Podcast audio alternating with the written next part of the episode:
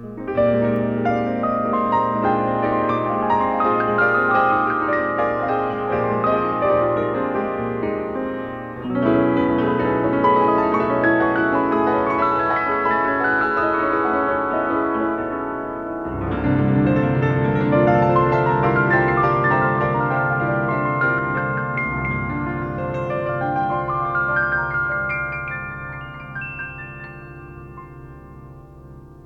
les comparto un poco el, sonido de la lluvia, porque llovió buena parte de la madrugada, sigue lloviendo ahora y mm, he decidido abrir la ventana de mi estudio para que entre eh, el fresco de la lluvia, refresque un poco el estudio, esta habitación. Em, una ventana que normalmente está cerrada para evitar que entre tanta tierra, ¿no? En los barrios a donde hay calles de tierra, los vehículos pasan y la tierra que se levanta y que vuela por el aire se posa mansamente sobre las cosas. Bueno, hoy les quiero hablar un poco de un músico. Voy a hablar un poco de José, un amigo para hablarles de Leandro, otro amigo. Yo pensaba que mm, hace, hace poco, ¿no? Pensaba que hay mucha, conozco mucha gente tan sujeta a, a un lenguaje, a un género, a una estética, a una ideología, a un pensamiento, que es muy difícil sacarla de ahí, ¿no? Como si el tiempo les hubiera enquistado esa forma de pensar, esa forma de relacionarse con, con, algún, con algún arte, y les fuera difícil moverse de ahí, como si hubieran perdido la, la plasticidad, la flexibilidad para considerar las cosas de otro modo o habitar otro terreno estético. Em, y mucha, mucha gente mucha de esa gente lleva eh, eso como una carga, ¿no? Yo veo, por ejemplo, gente que mm, está cercana, por ejemplo, al ámbito de alguna música, o sus padres fueron eh, artífices o actores de, de militancia de determinado género, determinada música, entonces esos hijos sienten que les tiene que gustar esa música, ¿no? Crecieron ahí, absorbieron eso como un dogma y van por la vida repitiendo eso con un nivel de solemnidad, con un nivel de, determinación que a veces espanta. Eh, yo de grande empecé a, desconfiar de muchas de esas formas, ¿no? No de las personas, digamos, pero sí habiendo detectado en mucha gente esa especie de obligatoriedad para que les guste algo o para que de algún modo militen eh, en, un, espacio, eh, empecé a mirar un poco, poco de reojo eso. Porque, bueno, eh, me parece que aparece el dogma, ¿no? Aparece la doxa, aparece la calcificación de algo, ¿no? Eh, les mencioné a José porque José es un, es un amigo que creció en, en un espacio familiar, personal, sociocultural, afectivo, con determinada ideología, con la circulación de determinadas músicas, con el folclore y, y muchas músicas vinculadas a Latinoamérica, a la historia de, Latinoamérica, las raíces populares de los pueblos. Y entonces es casi natural que la música que él haga vaya más o menos por ahí. Por supuesto que hay un... Todo eso ofrece un amplísimo espectro y abanico em, en cuanto a música se refiere, ¿no?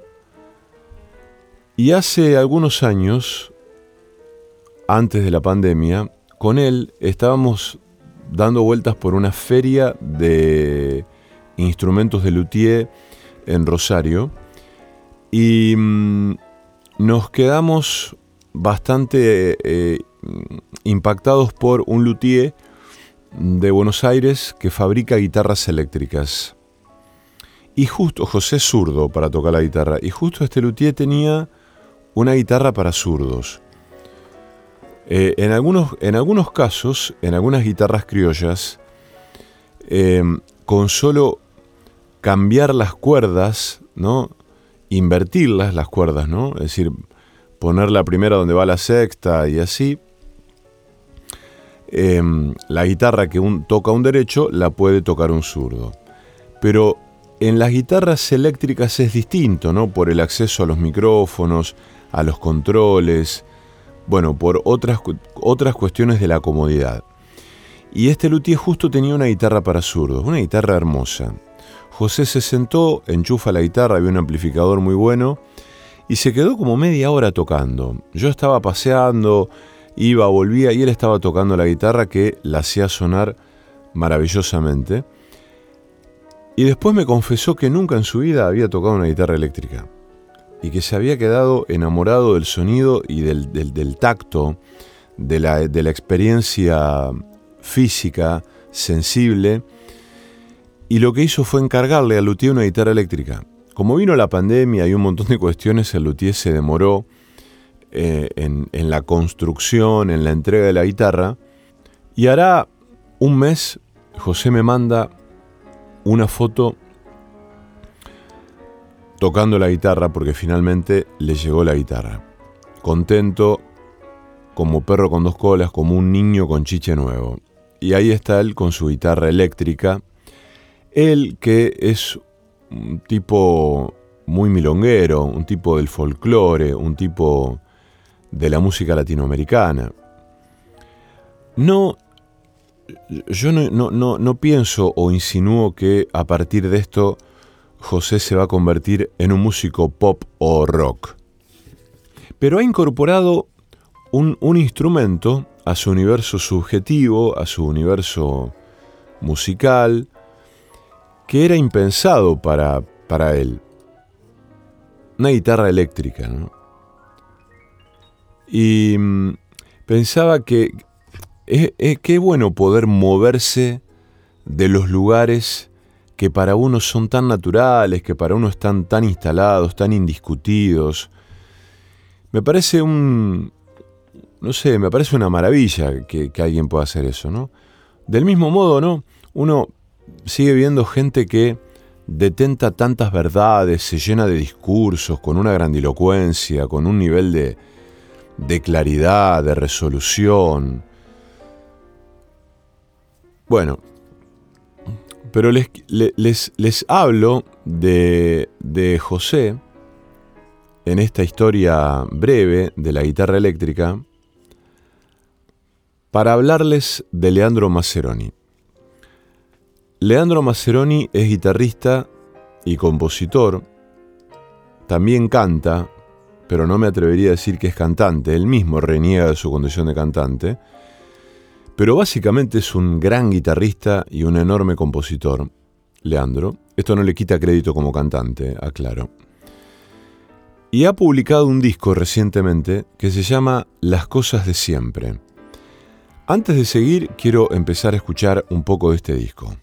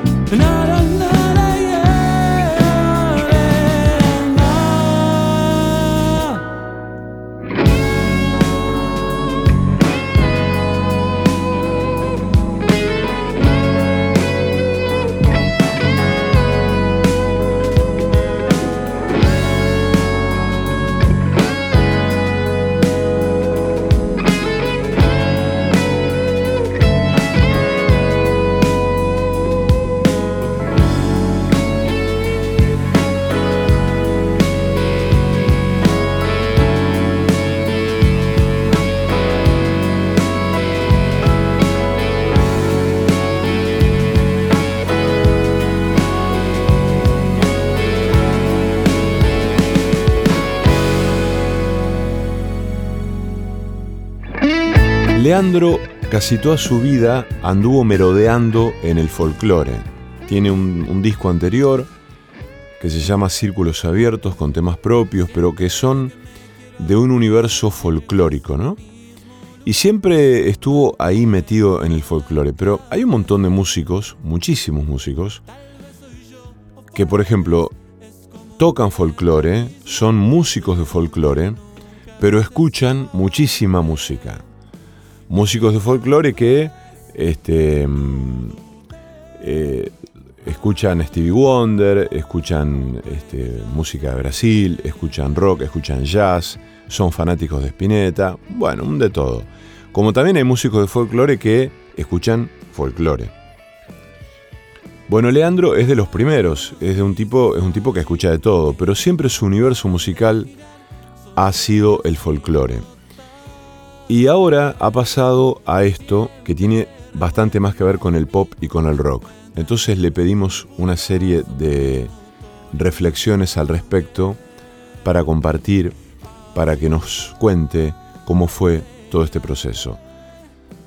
Y mientras vamos a ir escuchando algunas canciones ¿no? de las cosas de siempre. Bueno, como, como muchas cosas, creo que los gustos por la música vienen, vienen de cuando uno era, era pibe, ¿no? En mi caso creo que tengo un recuerdo de como a los 11 años, 12 años, de ya tener gustos definidos, ¿no? De decir, esto me gusta, quiero ir por acá. Eh, pero como que antes de eso, yo me acuerdo de tener 7 años eh, y agarramos discos de vinilo de, mi viejo o, de mi vieja y había de todo. Carpenters, Beatles, cosas de folclore, cosas de Charlie, tango. Eh, después, bueno, eso pasó a cassettes y CDs.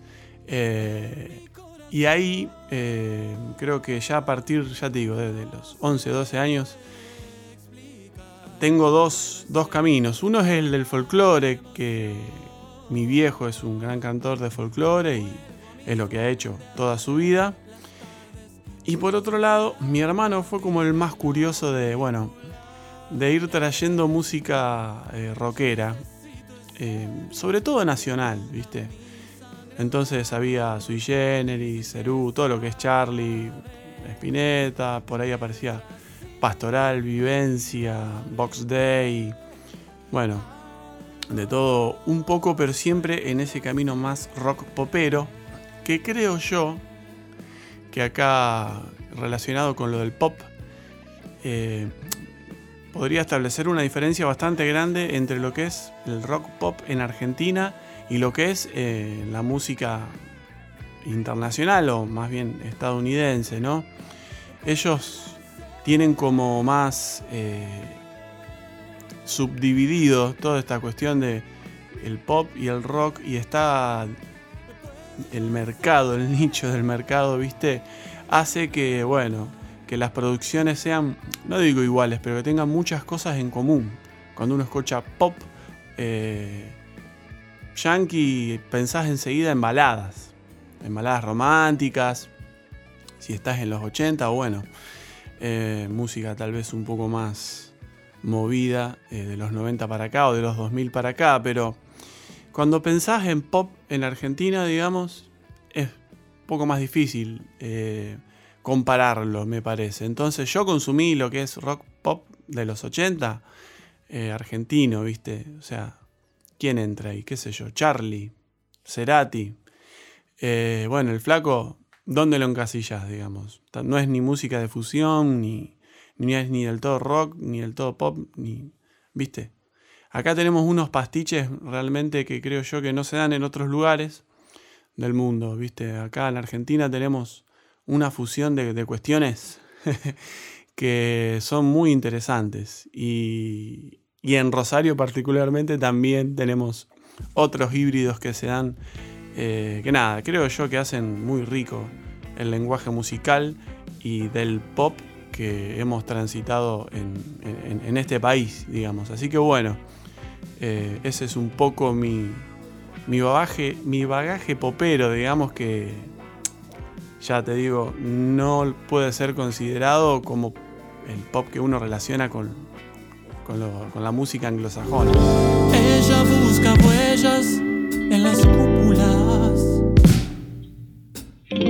sin ver su magia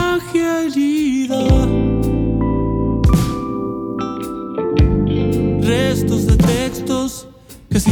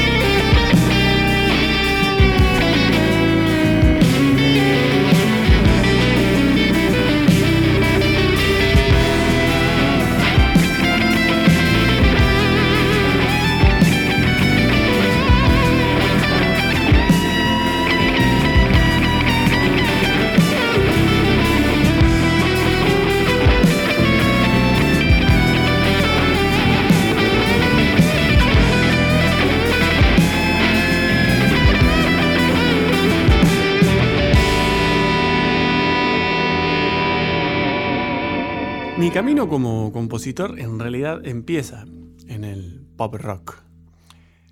Con un amigo que habíamos eh, hecho una banda de. conocí aquí en Rosario, ¿no? Hicimos mi primera banda que fue de tributo a, a Spinetta. Armamos todas las canciones, todo, y en el momento, después que habría, no sé, que empezar a tocar, se disolvió la cosa. Y quedamos con él, que es tecladista y compone unas canciones muy hermosas. Y me empezó a mostrar sus temas, che, podemos empezar a maquetear esto. Y estuvo buenísimo todo eso, entonces me, animó a mí a, empezar a, a componer. Hoy lo veo a la distancia y eran canciones muy inmaduras y, viste, muy eclécticas. No sé, no estaban buenas realmente. Por suerte no quedó registro de eso, así que bueno. Después yo empiezo a tomar clases, eh, bueno, principalmente con Marcelo Estenta, que no era solo guitarra, ahí veíamos armonía y un montón de otras cosas. Eh, y empecé a formarme de forma autodidacta también. Entonces eso llevó, bueno, a una maduración musical, digamos, donde ya mi primer disco ya tiene el transitar del folclore que yo había venido eh, haciendo como guitarrista acompañante de, cantantes que eran fundamentalmente de folclore y música latinoamericana. Entonces cuando yo decido hacer mi primer disco fueron canciones de así de folclore fusionado, digamos. Eh, y básicamente todos esos años, eh, muchos años, unos 10 años, solamente me dediqué como a esa atmósfera eh, folclórica, ¿viste? Pero luego, otra vez, el Rodri, mi amigo, después de mucho tiempo, me dice, che, vos tendrías que volver a hacer eh, rock. Dice, vos tenías lindas canciones. Y yo le digo, pero no, eran horribles esas canciones. no, no, y qué sé yo. No, sí, varias veces como que siempre me, hablaba de, que tenía que volver a componer. Eh, así que, bueno, me quedó esa semillita, ¿viste? Ahí, dije. Mm". Y bueno, empezaron a salir canciones en, ese, en esa dirección. Y una, dos, tres, y cuando junté unas cinco o seis, dije, bueno, esto hay que, lo tengo que hacer sonar con una banda, porque yo acá solo en mi casa. Y bueno, por suerte tengo buenos amigos, que aparte son excelentísimos músicos, y que nada, me dieron pelota y empezamos a ensayar, allá en lo de El Fer Silva, con Tachu Fernández, el Piqui Hernández, eh, Hernán Castaño en la bata. Y empezamos a darle forma a estas canciones, digamos, y bueno, nos metimos en un estudio y grabamos así ya en, dos tandas estos temas. Pero podría decir que, que siempre estuvo latente la cuestión del rock. Yo me, me distancié así como por 10 años porque nada, tuve otra formación. Pero bueno, ni bien pude, con un poco más de madurez, eh, volví al primer amor, como se dice, y la verdad que estoy muy, muy contento con haberlo hecho porque me siento cómodo.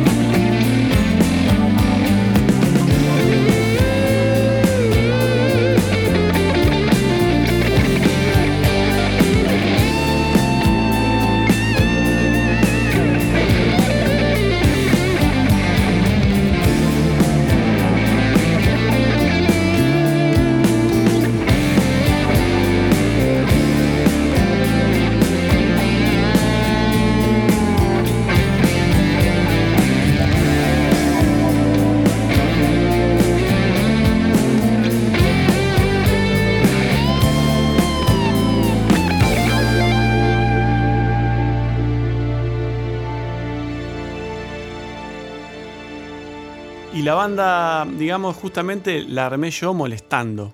Molestando amigos. Eh, sí, básicamente es eso, digamos, porque no fue algo, o no es incluso hoy, una banda al estilo, eh, yo qué sé, Almendra, como siempre cuenta el, el flaco, que fue su única banda realmente así como horizontal con algo colectivo, ¿no? Donde todos eran creativos y acá no es que los chicos no sean creativos ni nada, cada uno tiene sus proyectos, sus músicas, son musicazos, componen. Pero es como que acá caigo yo con mis canciones y armamos eso, ¿viste? Eh, es como un proyecto más solista si se quiere, por más que yo siempre quise que sea más colectivo de banda, pero bueno, es como que la vida me dice, bueno, este es tu proyecto, son tus canciones, metele vos, Así que nada, eh, fue empezar a preguntar, che, tengo estos temas, la idea es grabar un poco, ese me parece que es el, llamador. Cuando vos convocás a un músico, decís, che, vamos a grabar, nos vamos a meter un estudio. A todos nos gusta ir a un estudio, a un lindo estudio, a grabar, toda esa mística, ¿viste? Está buenísima. Entonces, por eso se sumaron y bueno, también por supuesto porque les, gustó la, música y porque son amigos. Eh, si no, por más estudio, si no te copa lo que vas a hacer, no, creo que. No creo que te sumes. Va, yo, yo no sé si lo haría. Así que estoy muy agradecido. Y la banda con la que grabamos es una banda distinta a la que estamos presentando ahora, digamos. Eh, solamente quedó Hernán Castaño, que es el baterista. Después todas las otras piezas del rompecabezas se, se, movieron, pero fue un momento muy, muy hermoso el de ir a, un estudio. Yo nunca había entrado a un estudio así, eh, a un señor estudio como Penny Lane, con Carlos Altolaguirre. Y estuvo, nada, fue una, experiencia para mí inédita, eh, donde estaba maravillado por todo, desde cómo miqueaban, desde hasta la acústica del lugar y, la dinámica de cómo es, viste, nosotros grabamos todos juntos. Ahí en Penny Lane tienen la opción de, eh, como tienen habitaciones eh, separadas, pero que se comunican visualmente, eh, grabamos bati bajo en una habitación, las guitarras en otro, la tecla en el room, viste ahí en el control room. En alguna ocasión grabé las voces junto con la banda, en otra no, y metí viola. Pero fue también eso de, bueno, todo junto y le metemos. También fue, me parece a mí que favoreció incluso a, la música, a cómo suena y compositivamente, incluso también eh, este hecho de, ir y grabar todos juntos, de, ensayarlo así, digamos, como si siempre estuviéramos en un vivo, lo ensayamos así, ¿viste? No es que alguien se puso a cranear los arreglos. Eh, cambió cuestiones, por, ahí empezaron a aparecer más solitos de guitarra y cosas que, que son más de algo en vivo, ¿viste? Que de pensar una canción como para que la pasen en la radio. Pero bueno, eso es por ahí otra, otra charla y otras cosas que, que me han ido observando grandes personas también.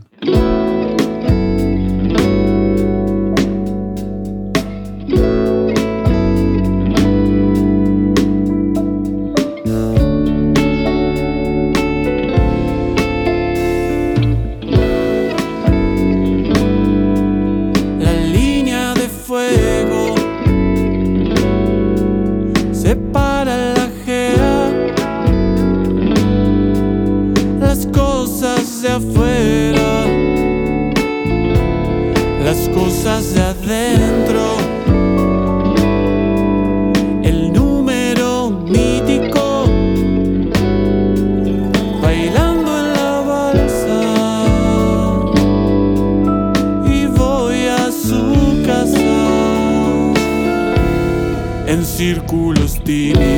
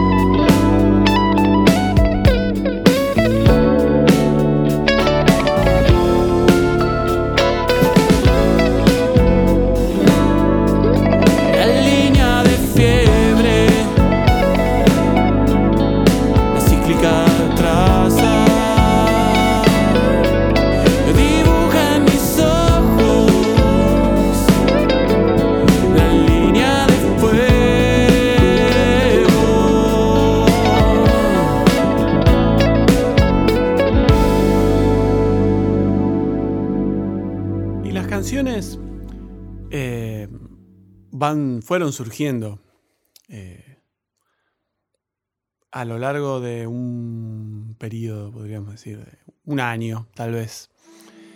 No, no se pensaron como algo conceptual, ¿viste? Creo que es algo ya poco común lo de pensar algo conceptualmente, una obra, ¿no?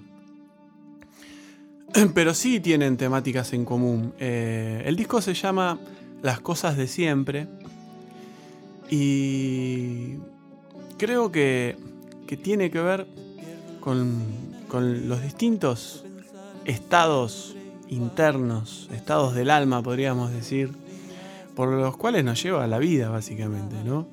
Uno no siempre se encuentra anímicamente de la misma forma. Eh, y tampoco es que estamos eh, todo el tiempo pensando en cosas profundas y viste quién soy y qué sé yo. Eh, algo más trascendental, ¿no?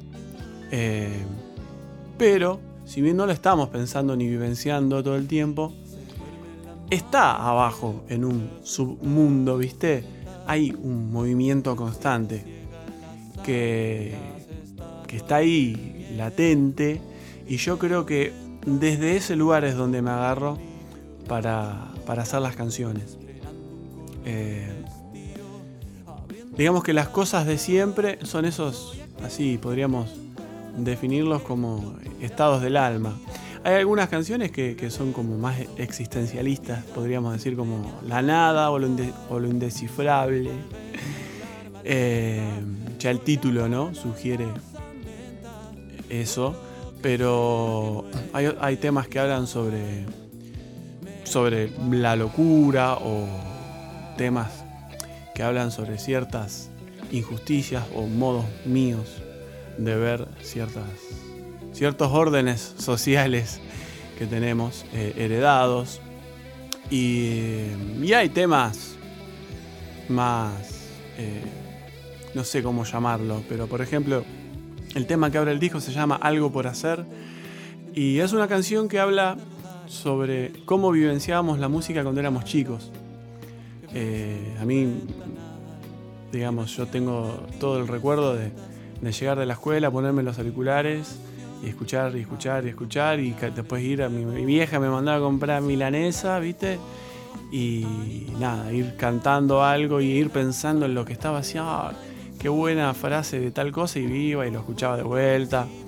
Estaba todo el tiempo pensando en la música y de alguna forma eran mis héroes, ¿viste?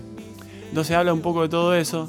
Eh, después hay temas como La Espera o Juego Animal que tienen una connotación un poco más eh, sé si romántica, pero ligada a la temática amorosa. Así que hay de todo un poco, pero son estas cosas de siempre que digo yo, ¿no? Eh, que son, creo yo, las importantes, las que nos hacen seguir adelante o no, o las que nos traban. Así que eso es un poco la, temática del disco que, tiene, que tienen estas canciones. Eh, y a la hora de componer, no sé si me rige algo. Viste, no, no tengo una fórmula, creo que, nadie la tendrá.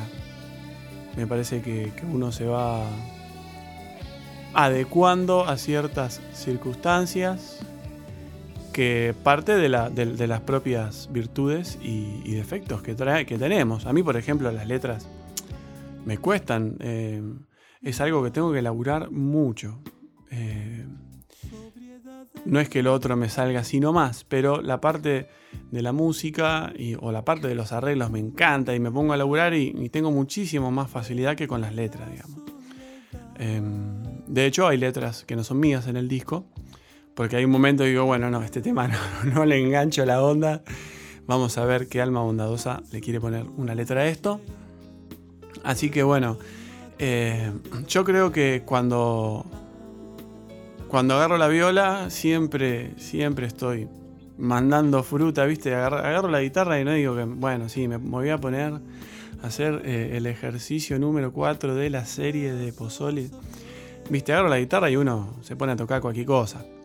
Pero siempre más o menos vas tocando lo mismo. Y cada tanto pongo así, a improvisar cuestiones y de ahí van saliendo las músicas, ¿viste? O sea que es siempre todo desde la improvisación y desde lo que pueda llegar a salir con la viola. Eh, en este disco muchas cosas salieron de, riff, como por ejemplo el tema La Nada, que tiene un riff muy marcado. Eh, otros salieron desde las ganas de decir, bueno, yo tengo una cuestión de como sobrecargar eh, armónicamente las canciones, entonces, bueno, vamos a hacer algo tranqui. Vamos a ir por un lado del armónico más tranquilo y hay temas como La Espera o, o, Juego Animal o Lo Indescifrable que, tienen eh, nada, bueno, menos, menos carga en, ese sentido. O sea que hay disparadores tal vez en algunos casos. Eh, me pasa muchas veces, eso sí me pasa, de imaginarme como la atmósfera de un tema.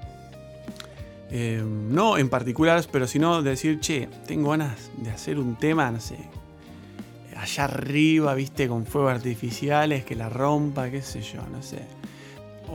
y, lo dejo ahí y cuando la próxima vez que agarro la guitarra sale, viste.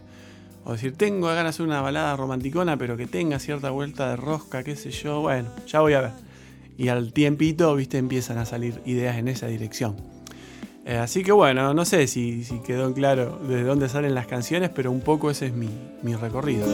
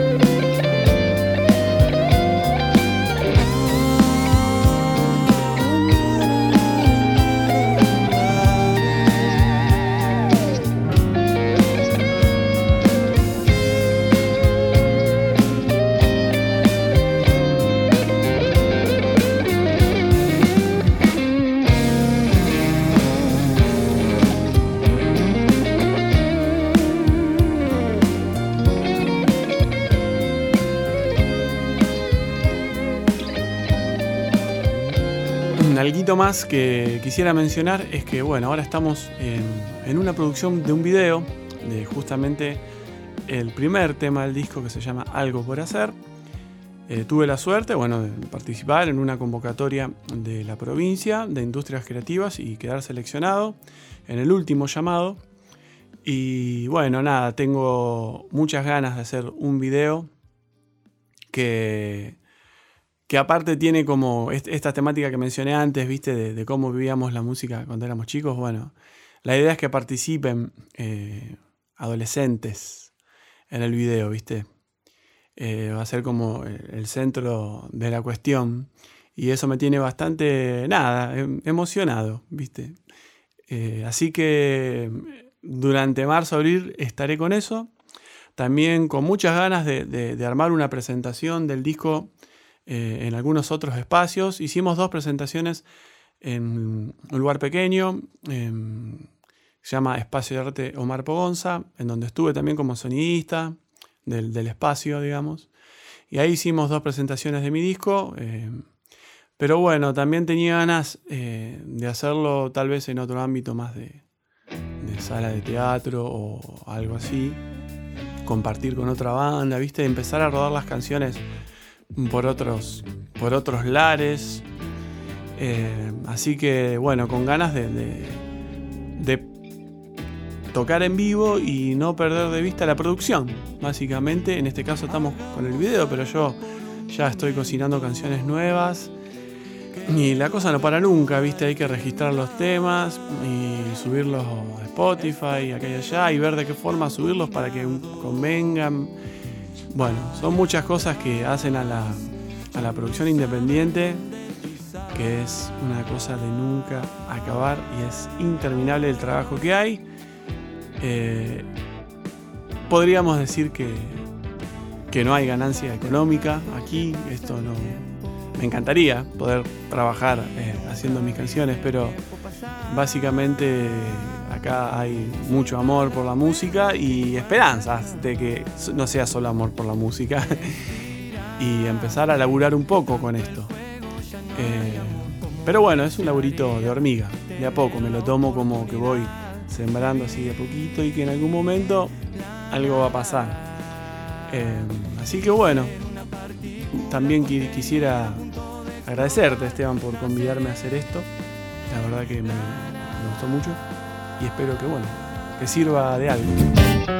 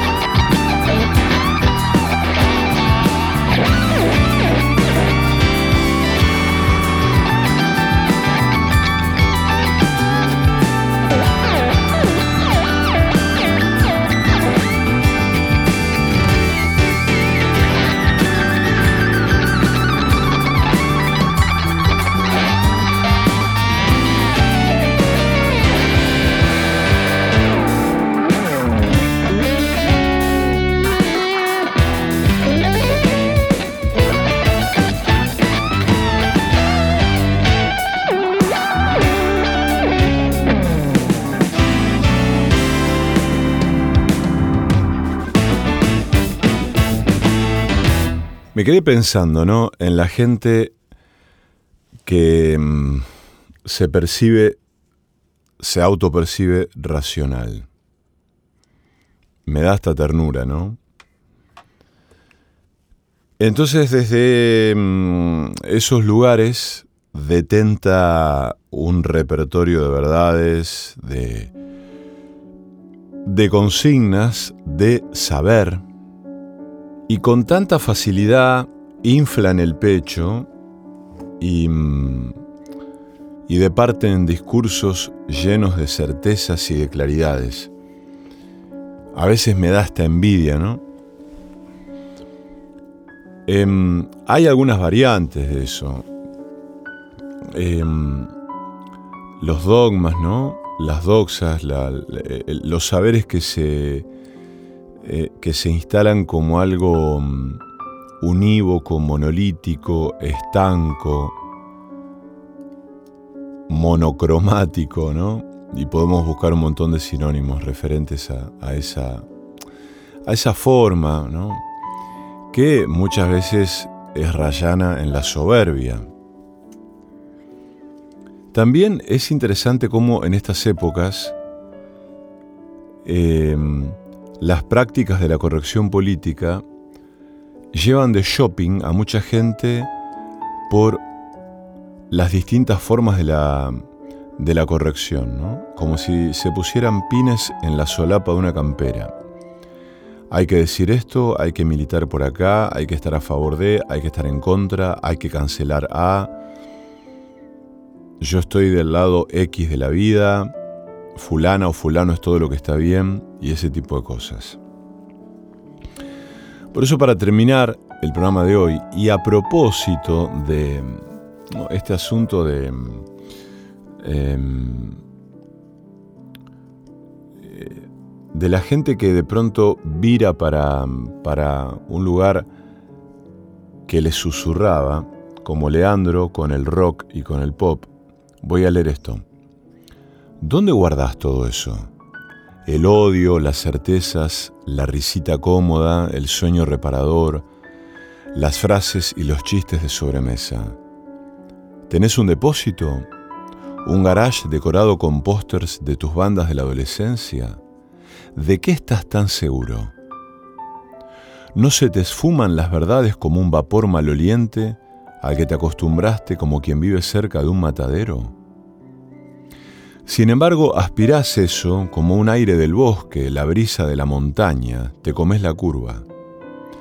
Te tranquilizan esos versitos que te aprendiste de memoria, se te hincha el pecho y el sexo, hablando en esa lengua espantosa del agravio, el dolor, jefe de oficina de tu orden, administrador del capricho, ¿dónde acumulas tanta cosa inútil? El púlpito desde donde discurrís con tu voz grave, el brillo cromado del pie de tu micrófono, ¿dónde metes tanta huevada? ¿Alquilaste un cuartito? ¿Te van a renovar el alquiler?